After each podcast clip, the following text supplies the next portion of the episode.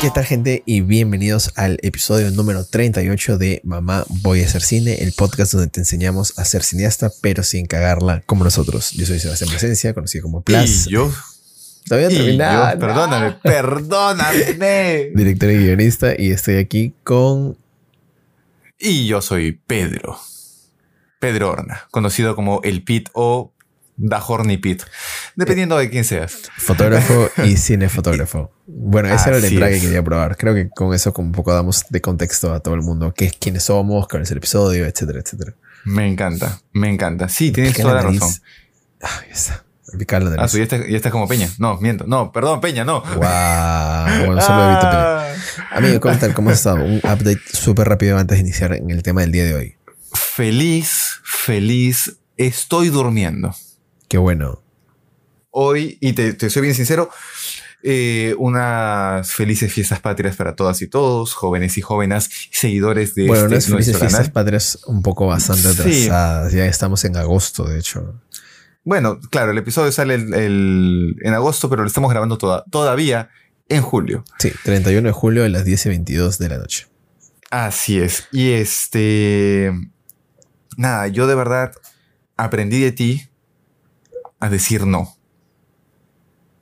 ¡Ey, qué me bueno! han escrito, Qué bueno, me qué han bueno. escrito, de verdad, me han escrito por trabajo y toda la cosa. Y de verdad lo que he hecho es agarrar mi teléfono y decir, perdón, 2829 no estoy trabajando. Coordinamos a partir del primero. Qué bueno. Oye, que esas son Porque- grandes noticias.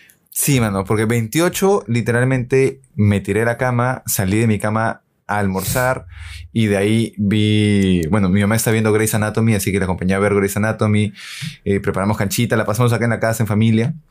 El 29 igual, estuve durmiendo esta tarde, descansé, me levanté solamente ya en la, en la tarde para bañarme porque me iba a ir al teatro en la noche, me tomé una cervecita después del teatro y regresé a mi casa. Entonces, siento que de verdad he sido una persona este fin de semana. Me siento persona. Qué bueno, qué bueno, amigo. Ya Fue- tocaba. fue chévere. Ya tocaba Sí. también. Sí, ya me tocaba. Tú, Chévere. hermanito, ¿cómo has estado? ¿En qué Yo- has estado? ¿Qué has bueno, hecho? Yo bien. ¿Por qué lo has este, El 28, 29, 28 vino acá Jessica a mi casa, almorzamos en mi Ujú. casa, 29 hicieron una parrilla en su casa, entonces estuvimos eh, en, en su casa. El sábado estuve todo el día en mi casa, salí con mi mamá un rato a hacer compras, este, pero además todo tranquilo. Y el día de hoy, que es domingo, se vine con Jess y en la tarde hemos estado ordenando ropa en, en mi casa, ¿no? Porque ya estamos como un poco botando los armarios, bueno, no botando los armarios, sino desalojando los armarios para ya también tener ordenado la ropa de invierno, de guardar la, de ver- verano, otoño y un poco tener listo yo también cosas para mi, para mi maleta, para la maleta ya tipo ready y todo. Ujú. Y he estado viendo por fin, después de 7 mil millones de años, Better Call Saul. Ya la empecé a ver y está increíble. Increíble. No me spoilees, yo tengo que terminar a ver. Tengo que terminar de ver Breaking Bad para luego ver Better Call, Que Better Call Saul. increíble. Pero nada, bueno, como todos hemos dicho, felices fiestas patrias y creo que este episodio va a estar bonito porque creo que puede ser como una recopilación de las cosas, o bueno, el cine peruano y qué nos gusta del cine peruano, ¿no? Entonces yo quisiera de una vez ya entrar de lleno. No sé si tienes algo que comentar antes de comenzar. Solamente decirte que te envidio, hermano. ¿Por qué? Porque también quería ver a Mandy. Bueno, pero man está con COVID. Pero no, Mandy está negativa. Pero todos en su casa están positivos. Y, y ya, pues Ya, por un tema de prevención. es un tema de días Es como, sí, es un tema de días. Sí, Sí, igual días. queríamos, queríamos hacer un- una, una comelona así rica, pues, para, para fiestas patrias, pero pucha, ya, ya será después. pues. Sí, será después, fiestas será patrias. después, no pasa Con nada. nuestro chilcanito, nuestra perrillita, nuestro, nuestra lasañita, nuestro sí están bien, ¿no? carnecitas. ¿Cómo? Sí están bien en su casa. A su papá le dio fuerte Sí dijiste los dos eso, primeros días. Pero ya está fiebre. ahorita... Su papá ya está bien, pero hace dos días empezó su mamá, igualito, la fiebre se le fue, pero hasta Saturno, sus glóbulos rojos terminaron con soroche de tanta presión que había, pero de ahí ya, ya se estabilizaron, pero igual, pues no, tú sabes, pues que ese, ese bicho es, es cagón, pues. sí, es tema Es cagón, pues, sí. Cada gente es ese bicho de mierda. Sí, sí, sí, sí. Este, bueno, nada, entonces vamos de una vez de lleno el tema. Qué bueno De que, frente, el papá de, que el papá de Mandy ya esté mejor. Y que su mamá también, desde acá, una pronta recuperación. En verdad es un tema de días. Yo imagino que cuando salga el episodio ya van a estar todo ok. Sí, sí, Sí, sí, fijo. Entonces, Pedrito, yo, para arrancar así en one, ¿cuál es tu película peruana favorita? Yo te voy a decir dos cosas. La primera, y espero que no sea muy mainstream, pero mi película peruana favorita es Piratas en el Callao. No, mentira, mentira, mentira. mi película peruana favorita es Canción sin nombre. Mm, buena elección. Pero, Canción sin nombre me reciente, encantó. Reciente, reciente. Y lo segundo es que tú y yo tenemos una cita pendiente. Ay, Porque verdad, tú y ¿no? yo no hemos visto Uña y Pacha.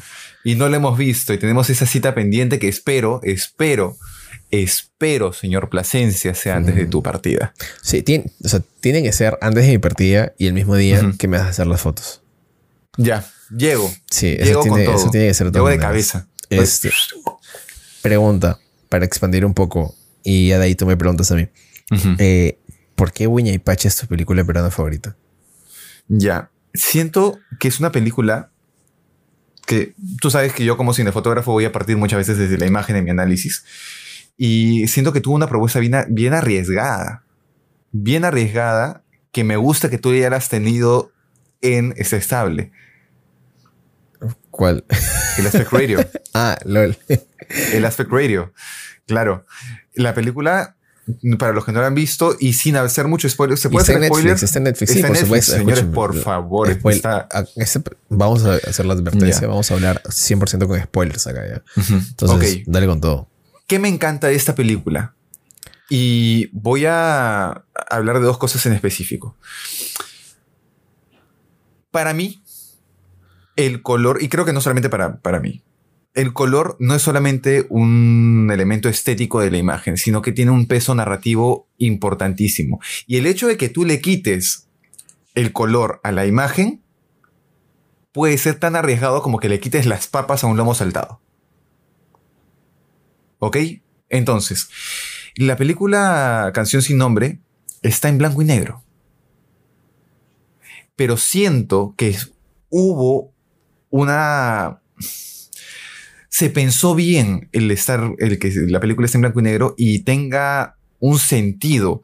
Apoya visualmente a toda la narrativa que se está trabajando y en la historia. Y la historia me encanta, ¿por qué? Porque sí, los peruanos, el cine peruano muchas veces tiene mucho de dolor y muchas veces terminamos hablando sobre la época del terrorismo.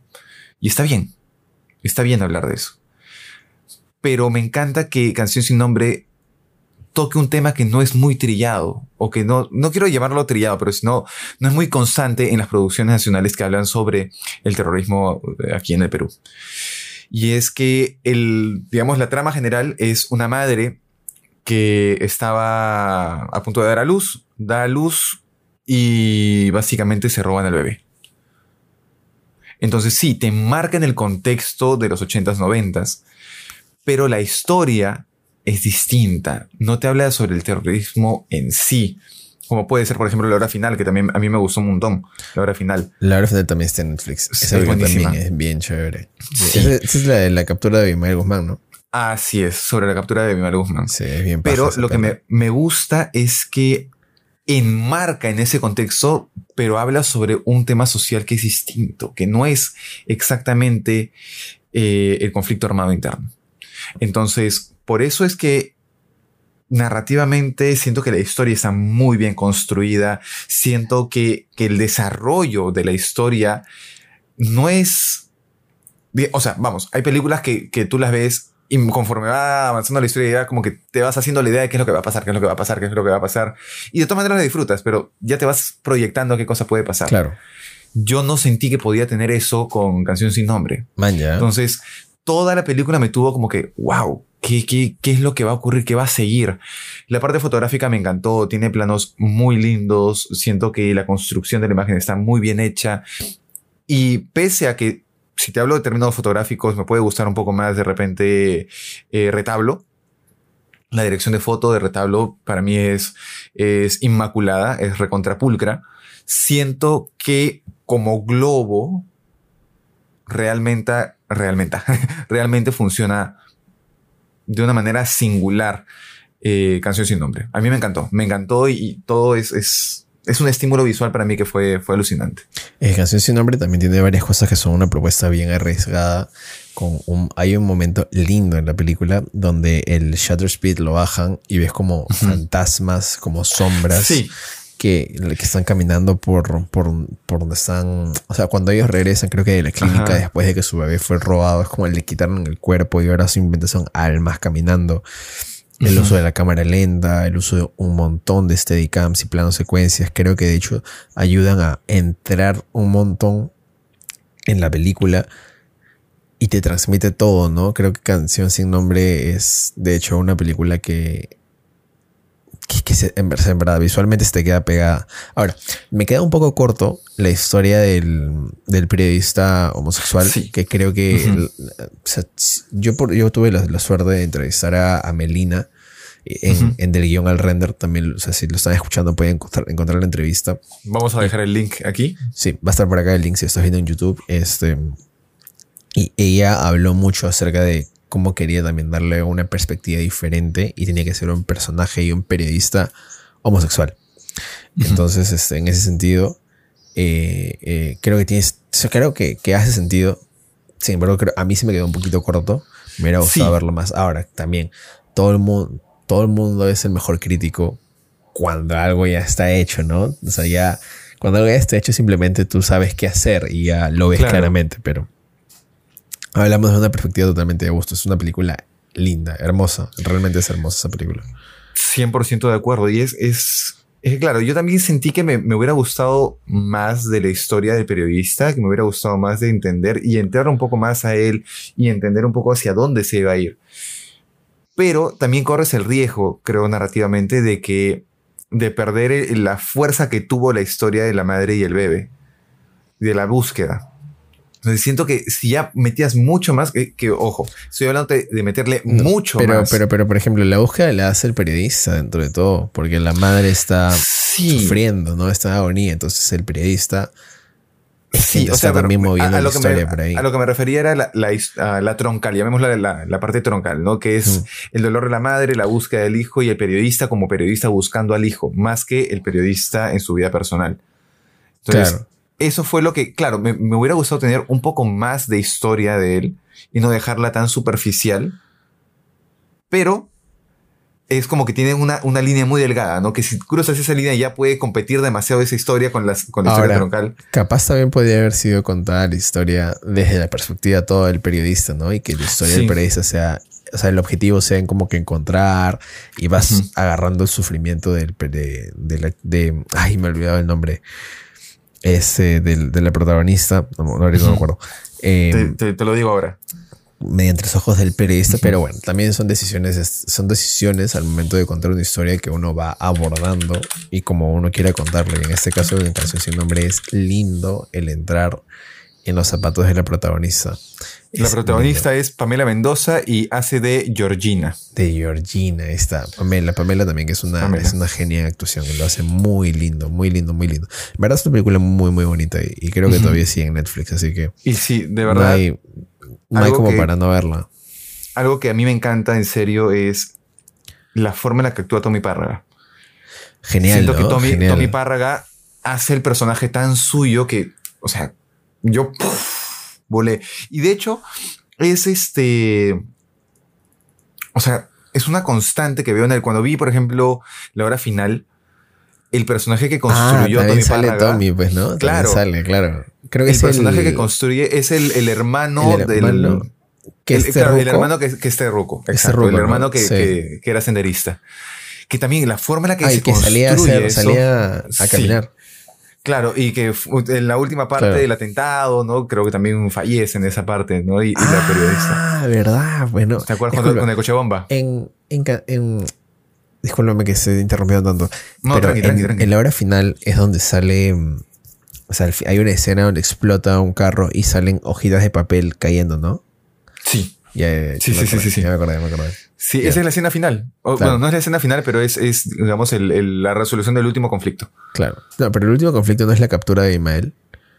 O sea, es la captura de Imael, pero no, no cierra ahí la historia, porque tiene justamente los demás pequeños sí, detalles. sí, sí, sí, sí, sí, es el cierre justamente de la línea de Tommy Parra en esa historia. Ya, ya recordé, ya recordé. Entonces, eso me parece alucinante porque, claro, es el Hein chapa a Abimael Guzmán y a la hermana de Tommy, la- a la hermana del personaje de Tommy, le avisan justo después de la explosión.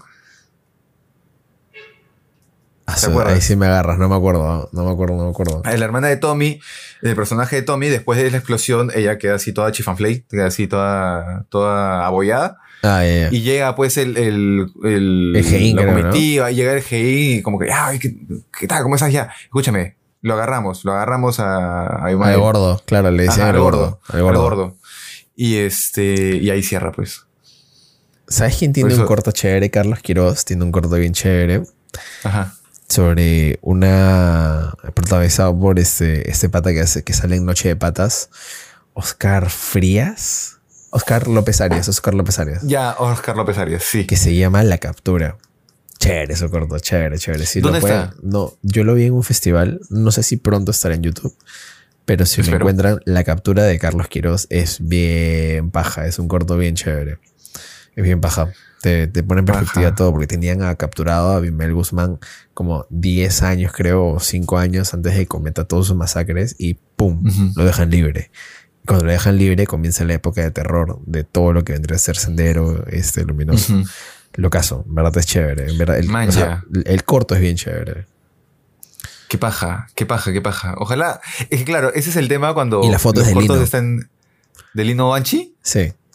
Manja. La foto es manja. de Lino Lino, Banchi. Lino, Lino Banchi fue jefe de prácticas, fue mi jefe de prácticas, me acuerdo, en la, en la universidad. Y tiene de verdad una composición, hermano, y un manejo de luz. Uf. Sí, sublime. Bu- Chévere, Uf. es baja. Si, lo- si algún día Sí. la gente que está escuchándonos o tú lo encuentran este, y lo tienen la opción de verlo, recomiendo verlo. Y hermano, ahora me toca a mí. Es mi turno. Mickey Rospilosi, Johnny Pacheco, Mickey Mouse, Alfonso Ah, la mierda. Hermano, ¿cuál es tu producción peruana favorita y por qué? Sustenta tu respuesta. Ya, mira. Justifica tu respuesta. Normalmente, o sea, creo que si me hubieras preguntado esto el año pasado, te diría retablo. Retablo me encanta. O sea, si bien me parece, y lo he comentado ya en un podcast, o sea, que tengo, que, que mierda a ver, si bien me parece que la historia demora un poquito en arrancar, porque literalmente cuando en Retablo Junior, no me acuerdo ahorita el nombre, segundo creo, eh, encuentra a su papá masturbando al otro hombre, es en el minuto 40 de la película. No es segundo, minuto 20, no es, como el minuto 40 casi. Claro. Entonces arranca bien tarde la historia, porque todo lo demás es presentación. Es una historia que se toma su tiempo en empezar. Eh, salvo ese detalle, a mí me encanta todo el retablo, me encanta la sutileza, me encantan las actuaciones, me encanta la fotografía, me encanta la composición, me encanta todo.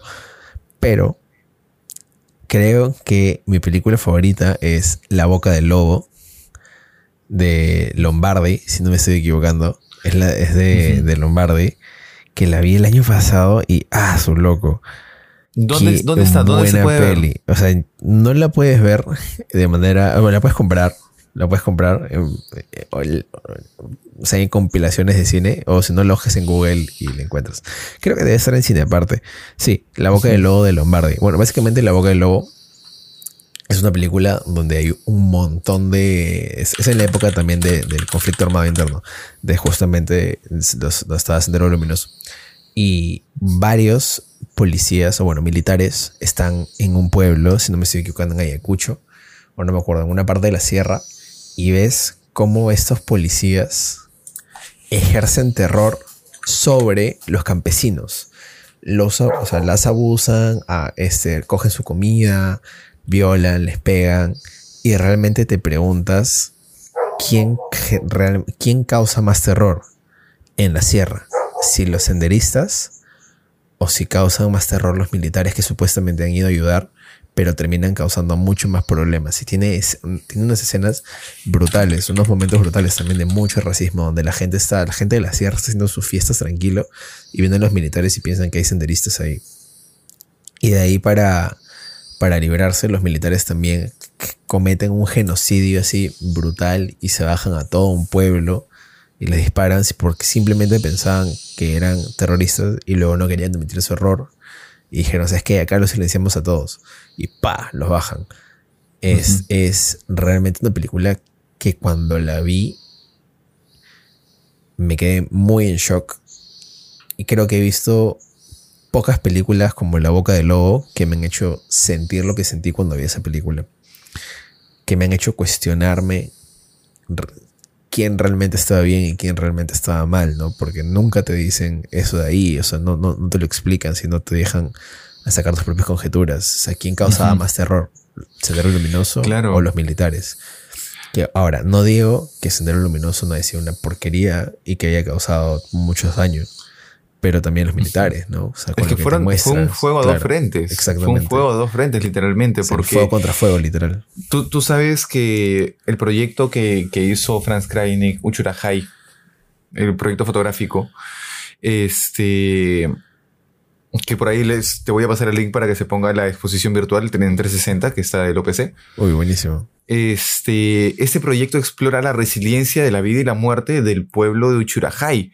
El pueblo de Uchurajay, los que saben, este, y para los que no saben lo comento, fue el poblado en, en Ayacucho, en la zona más alta de, de Ayacucho, más de 4.800 metros, este, donde se asesinan a los ocho periodistas y un guía.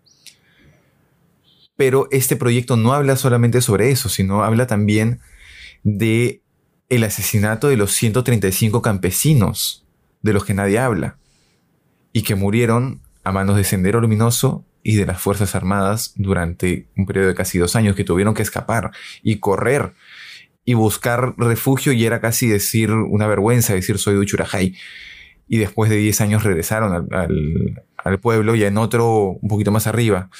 Entonces de verdad era no solamente el, el, el, fuego de los, de los senderistas, era también las, eh, lo, los grupos paramilitares, eran la, también lo, los mismos militares los que infundaban el terror. Y que te pongan, eh, yo creo que para eso es el cine, justamente, para ponerte y generarte cuestiones, y generarte dudas, preguntas, exponer cosas. Ese es el tipo de, de, de premisa que realmente te choca. Y eso es lo que pasa, pues, ¿no? Eso es lo que te pasó a ti con, sí. con El La Boca del Lobo. ¿Sabes qué película que también vi el año pasado me hizo reflexionar acerca un poco de, de los valores? Esa es una película de, se llama Paloma de Papel. No sé si la has visto. Sí. Bueno, Paloma de Papel es, es increíble. Como, ay, ¿de quién era? Yo Paloma de Papel, ahorita te digo. De, yo trabajo con él, yo trabajo con él, yo trabajo con él, yo trabajo con él. Ah, fuck, fuck, fuck, fuck, fuck, fuck, fuck, fuck. No me acuerdo ahorita el nombre. Paloma de papel es de. Tun, tun, tun, eh, Fabricio Aguilar. Fabricio Aguilar, ahí estás. Ya. Uh -huh. Fabricio Aguilar. Yo trabajo con él en un corto que se llama Jane, que también está por ahí en YouTube. Claro. de ciencia ficción. Eh, y a mí me encantó Paloma de papel. Me encantó porque te pone en la perspectiva. Si no me equivoco, de ser el MRTA, creo, ¿no? Sí. Sí, sí, te sí. pone en la perspectiva del MRTA y por qué ellos creían que estaban en lo correcto en lo que hacían. Y hasta te, es lo caso, porque hasta te dan algunos argumentos lógicos en los que dicen, bueno, sí, tienen razón en lo que dicen. Sin embargo, la forma en la que lo hacían era la incorrecta. Pero lo que había detrás sí era una razón válida por la cual luchar. Ahora, no luchar como lucharon con el terror, pero sí por la cual querer tener derechos y querer tener tal cosa y tal cosa. Sobre todo la, hay un momento en la película, no sé si te acuerdas, donde está Sergio Galiani uh -huh. hablando con el chivolo en un árbol frente al mar. Están creo que lanzando piedras. Creo que es el, es el momento que tengo... O sea, esa, esa imagen la tengo así. Perdón por el perro. Se, está, está en no, los ladridos del perro, perdóname. Yo no escucho los perros.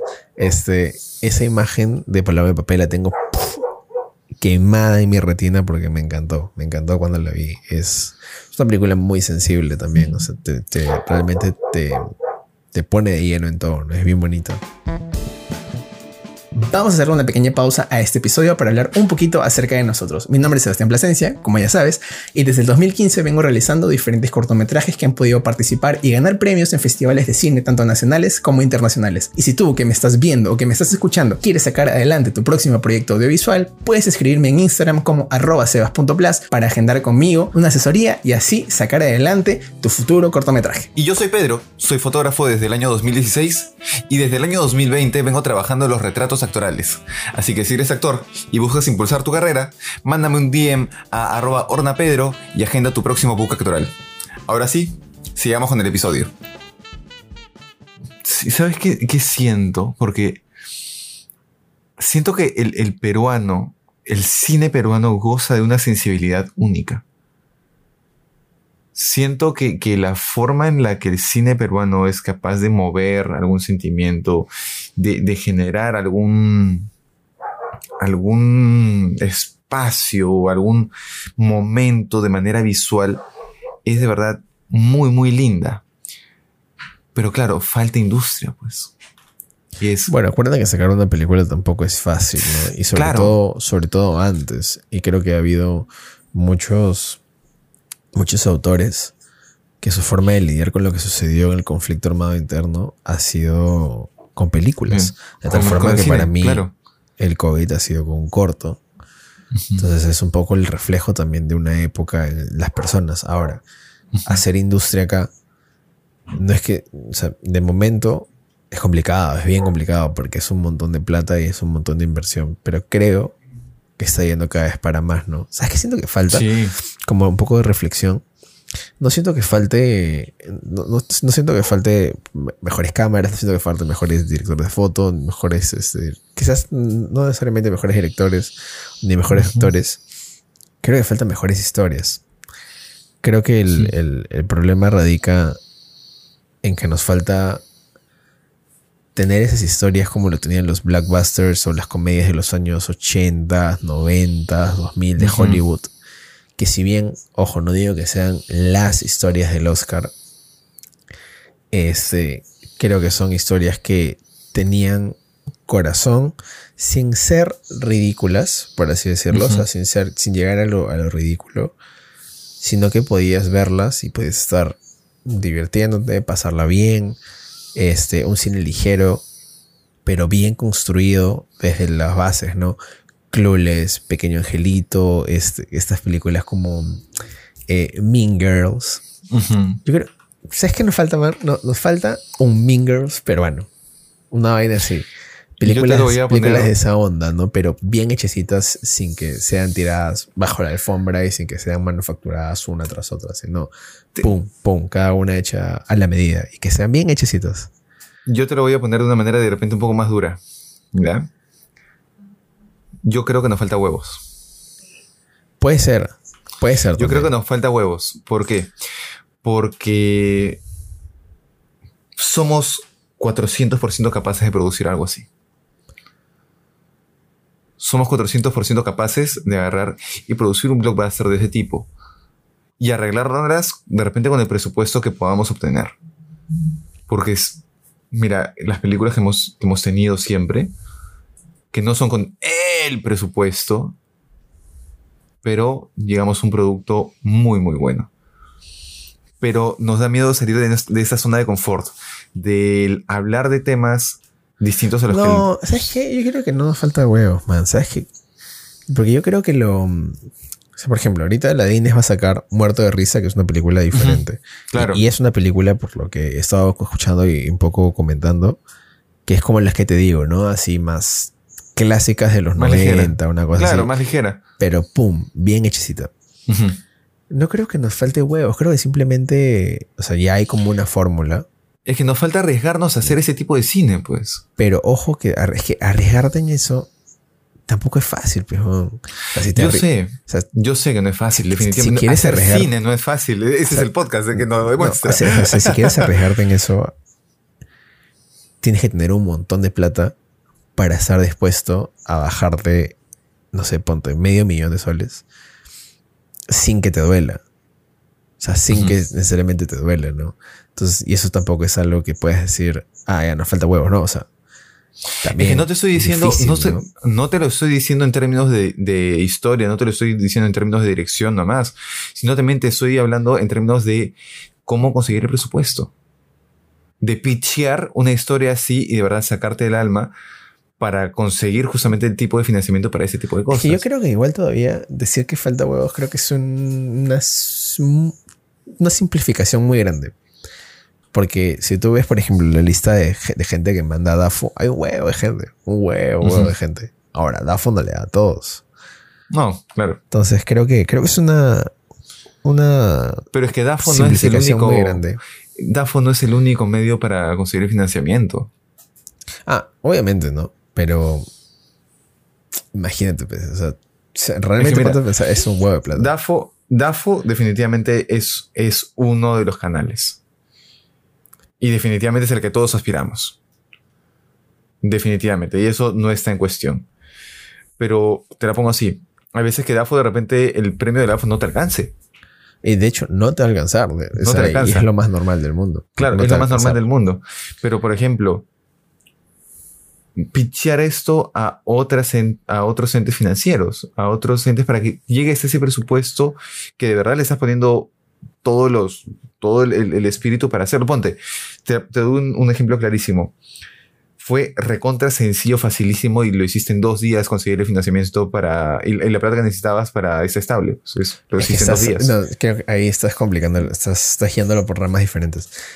Este estable es 10 mil veces más barato que el otro. Definitivamente. Ahora, a mí no me apoyó ninguna empresa privada, Por eso. ni una sola. Y eso que busqué y, y, lo- y traté de buscar. ¿Cómo que no? ¿Y HH? No metí. En mi defensa, HH no es una empresa consolidada en la SUNAT. Así es. Este, Si, alguien- si estás viendo la SUNAT, por favor apaga ahorita. pero a, a lo que voy es que Pero sí emito recibos, ¿eh? Sí emito. si bien, si, si bien creo que, que, claro, a veces uno se queda con la idea, te quedas con las ganas y a veces no sacas adelante un proyecto, sigo pensando que es igual que saques una película acá. O sea, siquiera una ya, por más que no sea buena o sea mala, ya es tener huevos. Porque detrás, Claro. detrás de eso hay un montón. Y Claro. yo creo que hay un montón de gente detrás que probablemente está sacando proyectos y simplemente no le dan luz verde. Como por ejemplo, Ujú. ahorita nomás lo pongo así como ejemplo, Lobo. Lobo está que se quiere hacer desde hace tiempo, desde hace años, desde el 2019. Ujú. Y de a poco se ha ido logrando y logrando Claro. y logrando. Y recién Pero se va a hacer en el justamente- 2022. 2023. 23, ¿eh, ¿Ves? Escuchen, Pero mira, son cuatro ¿cuál, años. cuál es la diferencia? Para un ¿Cuál es la corto. diferencia? Y a eso quiero llegar. Que muchas, muchas producciones se dejan o se abandonan porque se ve tan difícil llegar a, a conseguir el financiamiento o ese tipo de cosas que dices, ya, de repente esa historia es muy complicada para hacerla y muy complicada para conseguir el financiamiento, conseguir toda la producción, entonces me voy a, eso lo voy a dejar en pausa, lo voy a dejar unos años ahí, después termina el abandono para hacer otra historia que sea más viable conseguir un financiamiento. A eso me refiero con que a veces nos falta huevos apostar realmente por una historia. Pero yo creo que está bien también. Pero a ver, acá te lanzo dos preguntas un poco para, Ujú. para encarte, ya que estamos en esta discusión. A ver. ¿Tienes algún ejemplo de una historia que haya pasado por eso? Por ejemplo, te doy, recalco el tema del lobo, por ejemplo. Mientras hemos estado con, con, con Camila haciendo eh, el lobo, que tiene, como tú has dicho, ¿no? Es desde 2019 que se estuvo escribiendo, desde inicio de 2019, y recién estamos, felizmente, acabamos de ganar el estímulo de, En verdad, sí. De- felicitaciones por de- eso. Felicitaciones también, Camila. Súper Sí, Cami. éxito. este, ganamos el, el estímulo de, de CREA y este, y este tipo de cosas. No se dejó de hacer en ningún momento el lobo, pero no fue lo único en lo que Camila estuvo centrada. Me dejo entender. Camila estaba haciendo otras producciones. Ahorita acaba de terminar su maestría y es magíster en guion. Ahorita Camila por, eh, no me acuerdo, creo es en UNIR, creo que hizo su, su maestría. Este, y he estado escribiendo otro proyecto muy interesante eh, a la par de Lobo. Mientras movía Lobo, escribía y le, y le metía punche a, a lo de su maestría, ¿me entiendes? a la tesis de su maestría y toda la cosa. Entonces, no se abandonó en ningún momento el, el otro proyecto, se siguió moviendo. Andrea, que está haciendo la producción de Lobo, también seguía moviéndose, pese a que está, ha estado como directora de arte en el corto de, de Eduardo Mendoza y en otras producciones más, que está trabajando bastante grabando con Crea últimamente. Pero, pero Andrea, Entonces, directora de Andrea arte, Rodríguez. Sí, no fue pero Laura. está como... No, Laura. ¿Laura? ¿El de Nani. Eduardo? ¿Nani? Andrea Rodríguez fue directora de arte en el corto de Eduardo. No, no, no, pero estuvo también participando en el, Ya, en el claro, corto. ya. Sí, sí, sí. Entonces, Confundes, a lo que voy es que. Entiende, Pe. Entonces, a lo que voy es que se puede no abandonar el proyecto mientras haces otras cosas. ¿Me entiendes? Pero claro, yo creo que, que creo que lo has fraseado mal. Porque ¿de dónde sacas tú o cómo sabes tú o cómo puedes afirmar tú fehacientemente que la gente lo deja y que no está trabajando mientras tanto, ¿no? Ahora, no digo que no sea el caso de gente, pero creo que decir que la gente no tiene huevos porque y muy vagamente, como lo, como lo has dicho, es una super simplificación de lo que está sucediendo, porque puede tener proyectos, solo que la gente no sabe.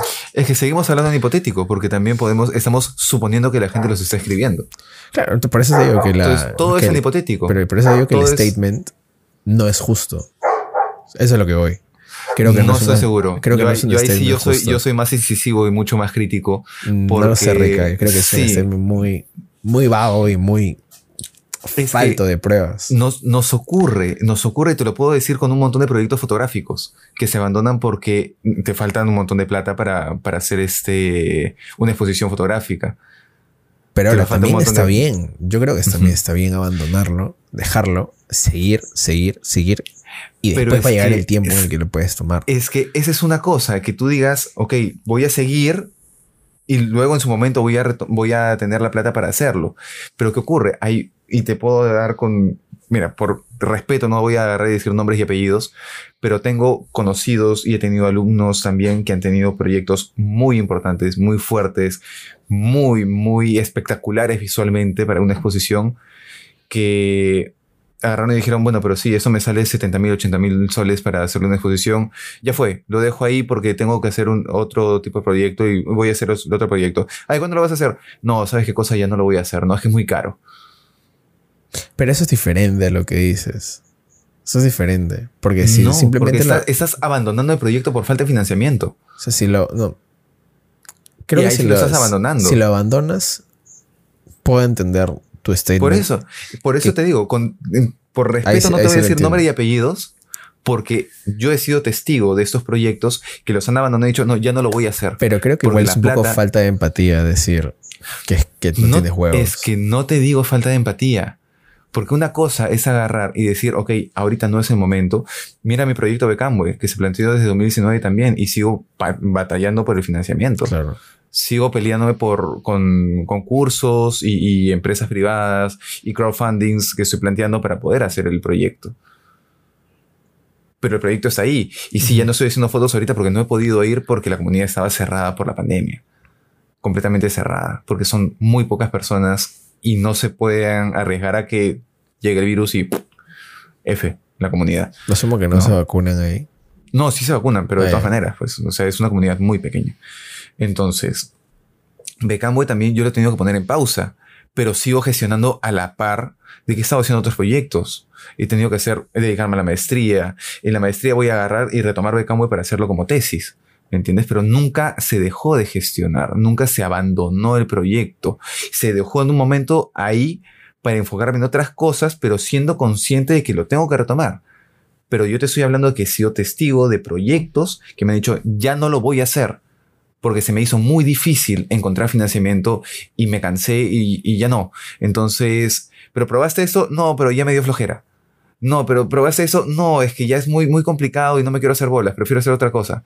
Entonces, ahí, cuando sí hay los canales, yo te digo que sí es falta de esas, esas agallas para agarrar y meterte en, ok, ¿sabes qué cosa? Es un riesgo, porque siempre es un riesgo, siempre es un riesgo hacer arte, siempre es un riesgo hacer un proyecto fotográfico documental encima, un pro- siempre es un riesgo hacer cine en el Perú, porque el financiamiento es muy corto. Pero hay Pero no formas es falta obtener de agallas, ¿ah? financiamiento. no es falta de agallas. Creo que va más allá. Creo que es falta de interés, falta de ganas, falta de, de- de compromiso con el proyecto. Porque claro, si tú tienes un proyecto que es tuyo y tú quieres sacarlo adelante, vas a encontrar la forma de sacarlo adelante de una o si- de acá o de acá a 10 años, que sé yo, ahorita o de acá a 10 años. Pero es que Pero estás no- siendo no- consciente que no- lo estás dejando en pausa. Pero a lo que voy es, si, si tú quieres estar en esta industria y si quieres hacer cine o fotografía o producir, tú tienes que tener el compromiso con el proyecto de seguir adelante y continuar, y continuar, y continuar, y continuar. Y hacer el proyecto que tengas, si lo pones en pausa, uno o el otro. O sea, eso de por sí no es algo que sea extraordinario. De hecho, es un requisito indispensable y básico que tienes que tener. Que tienes que tener la capacidad de poder continuar con un proyecto y sacarlo adelante de inicio a fin. Eso es algo, un requisito básico para poder estar en nuestra industria. Cine o fotografía, creo yo. Segundo. Todo el arte, estamos hablando de música también. Todo el, arte, todo el arte, pero específicamente ahorita cine y, fotografía. Eh, segundo, lo que creo que es este las personas que no quieren comprometerse con el proyecto, más allá de falta de huevos o falta de agallas, como te digo, creo que es falta de compromiso o falta de interés. porque si no lo sacas, claro, es, falta de interés. es, es la falta de huevos para comprometerte en algo. A eso voy. Porque es difícil, obviamente, y necesitas un compromiso muy fuerte. Entonces tienes que tener de verdad las agallas para comprometerte con algo. Ahí sí no estoy de acuerdo contigo. por eso, a eso me refiero. Ahí, sí. Esos son los huevos para comprometerte con el proyecto. Porque todo creo que la forma el que lo fraseaste fue muy mal. Es que, es que no, es que todo el proyecto implica compromiso. Entonces, el compromiso es algo tácito con el proyecto. Si no te comprometes, no hay huevos, pues. Yo creo que la gente ya, cuando se escuche, va a poder decidir cómo fue el fraseo. yo, creo, yo, creo, que no ha sido un buen fraseo, pero logro entender el detrás de tu razonamiento y el por qué es lo que sucede. Ese, ahora, creo que también, como te digo, es un requisito 100% indispensable el compromiso y muchas veces el seguir adelante porque, claro, hay días terribles y hay días muy buenos. Claro. Hay más días terribles que buenos, para ser sincero. Estamos en este, y, pero claro, creo, creo que más que nada en general es una falta de interés y de todo, ¿no? Bueno, igual ya la gente decidirá con, cuál versión se queda. Dejamos para la gente. algo quería comentarte. Este, pero antes de cambiar de tema y, ya un poco dar el cierre, ¿quieres dar algo? ¿Quieres comentar algo? Un closing eh, statement. Es que yo, yo, siento que todo esto, hacer este tema de, arte y, chambas que implican tanto esfuerzo, es ese compromiso. Y necesitas, así como tienes los huevos para comprometerte en, un, en una chamba, para comprometerte en una relación, para comprometerte en un, en un trabajo, esto es un proyecto que demanda un montón. Entonces tienes que tener realmente los huevos para comprometerte las cosas. El compromiso ya es tácito. El compromiso ya es, es algo completamente intrínseco a un proyecto, porque es, o sea, yo le di mi corazón, mi alma y mi vida a Becambue y voy a seguir haciendo Becambue porque no siento que he terminado el proyecto. El proyecto no se termina, se abandona. Llega un punto en el que dices, ya, hasta aquí está. Sí, es cierto. Aquí está. Ya llegué a donde tenía que llegar con ese proyecto. Aquí está. Ahí lo presento. Pero, este, hay ese compromiso, ¿no? Entonces, definitivamente es complicado tener la plata yo vivo en Pueblo Libre y, trabajo en dos universidades y estoy dándole a full a eso para poder tener algo de billete y poder financiar, porque la verdad no tengo 70 mil, 80 mil soles para imprimir en hojas de planta, para hacer grabados en, en, troncos de madera, para hacer escamas de paiche como cortinas. No tengo la plata. Pues. Pero ¿Sabes que, también creo que sí el problema? Que lo has dicho cuando yo estaba diciendo, el problema para mí del cine peruano es, y ahí dijiste tú que era la falta de huevos. No, es que yo te dije ahí, yo te voy a decir lo que yo creo que es, o sea, voy a ser más, más crítico todavía. Claro, pero creo que eso fue como generalizar que diciendo el, el problema del cine peruano es la falta de huevos. Creo que se podría entender de esa forma también. Porque si yo lo entendí de esa forma. Repíteme, repíteme, repíteme, repíteme. Me, me, o sea, creo que tu statement se pudo haber entendido, porque yo lo entendí también así, como si dijeras, el problema del cine peruano es la falta de huevos. No, no, no, no, no. yo te, dije, que yo no te he dicho que, el problema del cine peruano es la falta de huevos. Yo te estoy diciendo, en general, creo que hay una falta de huevos. Ya. Eh, pero no te estoy diciendo que es un problema del cine peruano. Claro, por eso. En ningún, en ningún. Ah, tarjeta amarilla. ¿En, qué, ¿En qué, momento haciendo, por eso te digo, el episodio? Por eso, te digo, haciendo, haciendo un recuento hacia atrás, te explico el por qué creo yo que se pudo, que yo lo puedo entender de esa forma. porque fue en el contexto de lo que yo te decía de que creía que el problema en general es que nos faltan mejores historias. Y ahí lanzaste todo esto y ahí comenzó nuestro statement. Ajá. Ya. Yo en ningún momento he dicho que el problema del cine peruano es que nos falten huevos. He dicho que hay falta de huevos. Sí, pero yo no te dije en ningún momento, Sebastián Plasencia Gutiérrez, el problema, el cáncer del cine peruano es la falta de támagos, es la falta de gónadas externas masculinas. En ningún momento lo dije. Igual no, no es necesariamente nada externas masculinas, ¿no? porque los huevos son una figura que aplica para hombres y mujeres y todo, todo, todo Comple- completamente de acuerdo. Comple- eh, mi, mi- mi analogía era hacia, el, hacia la imagen visual de los huevos colgando. Entiendo, Sí. entiendo. Este, quiero ya mi última pregunta para ti es, ¿has visto Días de Santiago? No, no lo he visto. No la, bueno, creo que para tarea, es- esa es la tarea ¿Dónde número está? 7000. ¿Dónde está? ¿Dónde la veo? ¿Dónde en la alguna encuentro? página pirata de internet también. ¿Por qué me haces esto? Escúchame, un montón de películas peruanas no las o sea, no las encuentras en- haciendo más, es que las buscas por ahí y aparecen. Eh, a mí me encanta Días de Santiago. Días de Santiago creo que tiene una, es una película muy chévere. Y el monólogo de la mesa es la mesa, todo tiene su orden, todo tiene su lugar de ser. Me encanta. Me encanta. Ya. Creo que es de lo mejor que ha sacado. Cuando, cuando El es cine Pietro. Civile, creo, ¿no? Pietro Civile que dice, la es mesa en la mesa. espectacular. Y de ahí aparece el puma que dice, la U es la U. La U es la U. Este, me encanta. A mí me encanta esa película. Entonces creo que también esa es una película que me, que me ha marcado y que, y que me ha gustado mucho, la verdad. Esa de ahí. Y si puedo recomendar una más para nuestros televi, televioyentes, YouTube oyentes. Nuestra audiencia no es más fácil, señor. Sí, que quería inventar una palabra para nuestra audiencia. Es El Evangelio de la Carne. Que es una historia coral de, con tres cosas, con tres, tres momentos que en- se juntan en un punto de la historia. Es, eh, y es increíble. Es pff, la historia de esa película es brutal. A mí me encanta. Me encanta, me encanta, me encanta, me encanta. Me parece muy empática, muy bonita. Y te muestra un lado muy diferente de la realidad peruana con la falsificación de billetes, que es bien baja, porque eso no lo ves muy seguido.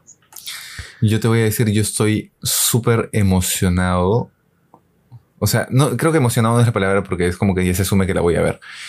Y, pero sí estoy súper ansioso de ver la película de Roberto Flores. ¿Cuál es la de. Roberto? ¿Cuál es la de él? No tengo la trama, ya, no tengo la trama, pero conociendo la chamba de Roberto, siento que lo que está haciendo ahorita va a quedar brutal. Oj- yo también, ojalá. Sí, Ahora, no he visto conozco. nada de Roberto, pero sé por su trayectoria y por Él- lo que he escuchado alrededor que va a estar buena. Cuando estaba llevando cine con, con él como JP, nos mostró un partecita de un documental que él, que era, no sé si era un documental o era ficción, no me acuerdo, pero parte de una producción que él tenía.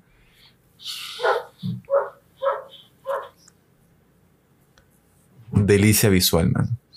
Delicia visual. Así que quiero ver la historia que ha hecho él. Estoy, estoy hyped por esa vaina. Qué paja, qué paja. ¿eh? Así que nada, con, con toda la fémur. Amigo, ¿cómo te pueden encontrar en las redes sociales? ¿Cómo te encuentran en Instagram? A mí, en Instagram me encuentran como arroba Horna Pedro. En Twitter como arroba Pedro Horna H. Vayan a tirarle hate en, en Twitter. Porque dijo que al cine perdón le falta huevos. Eso es difamación, injuria y transgresión. Demándame. No tengo plata, pero si podría.